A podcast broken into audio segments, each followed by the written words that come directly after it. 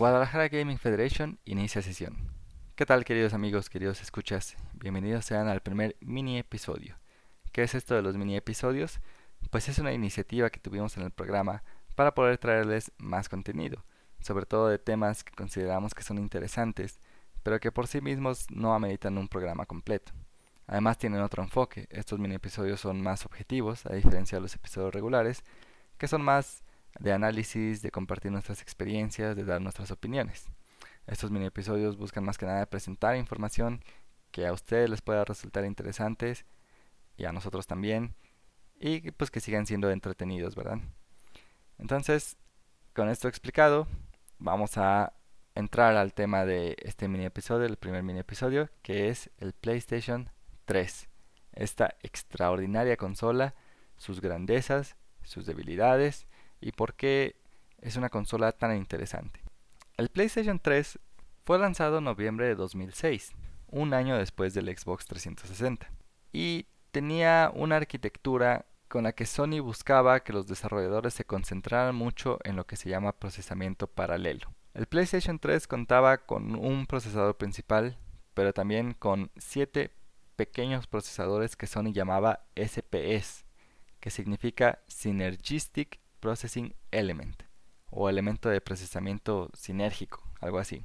La idea de Sony era que el juego corriera sobre el procesador principal, la lógica del juego más importante, por ejemplo, recibir los comandos del jugador a través del control, todo lo que maneja el engine, y que los SPS se encargaran de aspectos que no son tan importantes, pero que sirvieran de complemento.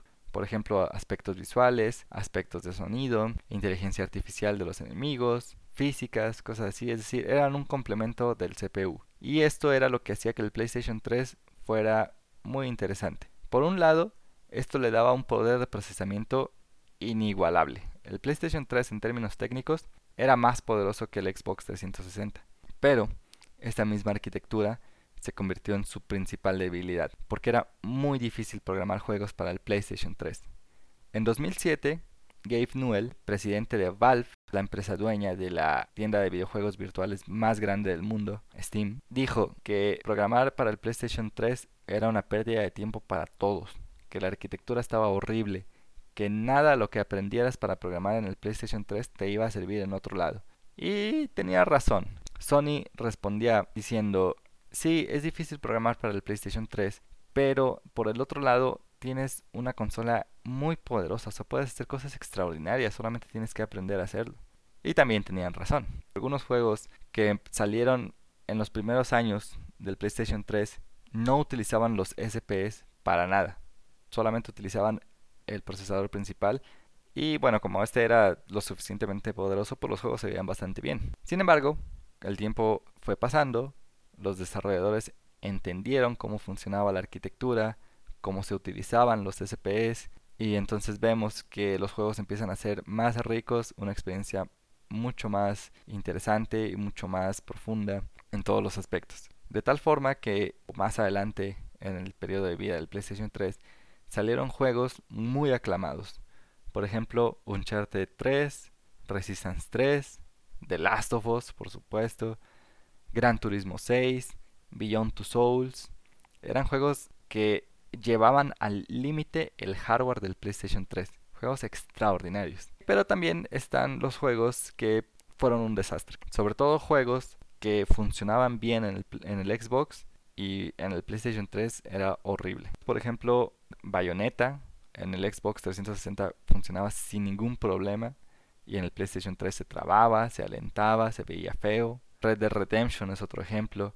En el Xbox 360 funcionaba sin ningún problema, pero cuando hicieron el port, cuando lo pasaron al PlayStation 3, empezó a tener muchísimos problemas, estaba lleno de glitches, de errores, en fin, fue un desastre.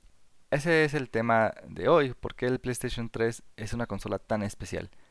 Antes del PlayStation 3 nunca nada había funcionado de esa forma. Y después del PlayStation 3 nunca nada ha vuelto a funcionar de esa forma.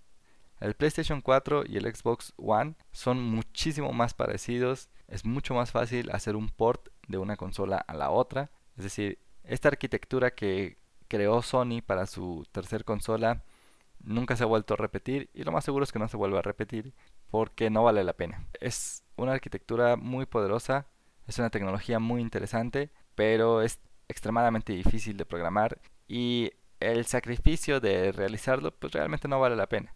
Porque las computadoras actualmente son tan poderosas que no necesitas hacer todo esto de tener tantos núcleos y tantas instrucciones en un lado y en otro y en otro. No, las computadoras son tan poderosas y la arquitectura de las, de las PCs es tan bien, está tan bien entendida hoy en día que pues es muy fácil desarrollar software y a lo mejor adaptarlo para que funcione a una computadora de Mac o de Linux. Entonces, bueno, esta arquitectura lo más seguro es que nunca la vayamos a volver a ver, o al menos no a ese nivel, a lo mejor a una escala mucho menor, sí, pero pues eso es lo que hace especial al PlayStation 3.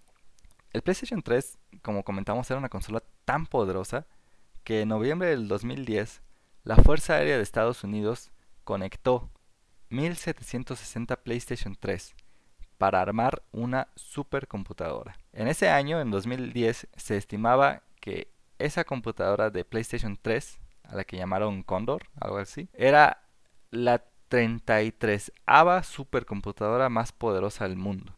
Eso es, eso es algo difícil de conseguir. Ser el número 33 de las supercomputadoras del mundo con una máquina construida con PlayStation 3, imagínense. Se consideraba que era capaz de realizar 500 trillones de operaciones por segundo y lo más importante, se estima que tuvo un costo de entre el 5 y el 10% de lo que hubiera costado construir una supercomputadora de características similares con piezas regulares, o sea, con procesadores regulares del mercado. Y también algo muy importante, se estima que consumía solamente el 10% de la energía de lo que consumía una supercomputadora similar. Entonces, bueno, ese fue el tema de hoy, el PlayStation 3, ¿por qué es una consola tan especial? ¿Qué lo hacía tan diferente al Xbox? ¿Qué ventajas tenía esta arquitectura? ¿Qué grandes desventajas también tenía esta arquitectura? ¿Por qué ya no la vamos a volver a ver en el futuro? Y bueno, hay gente que considera que el PlayStation 3 es una maravilla tecnológica. Yo soy una de esas personas, yo considero que el PlayStation 3 realmente en pocas ocasiones fue explotada al máximo, tenía muchísimo que ofrecer. El problema es que era muy difícil acceder a ese poder. Entonces, bueno, espero que este mini episodio les haya gustado, les haya resultado interesante. Díganos qué opinan de esta dinámica, si consideran que vale la pena, que está padre, qué temas les gustaría que tratáramos, o si de plano consideran que pues no vale la pena, para no seguirlos haciendo, ¿verdad? Muchísimas gracias. A nombre de mis compañeros, les recordamos y les agradecemos que ustedes junto con nosotros somos Guadalajara Gaming Federation y que sigan jugando.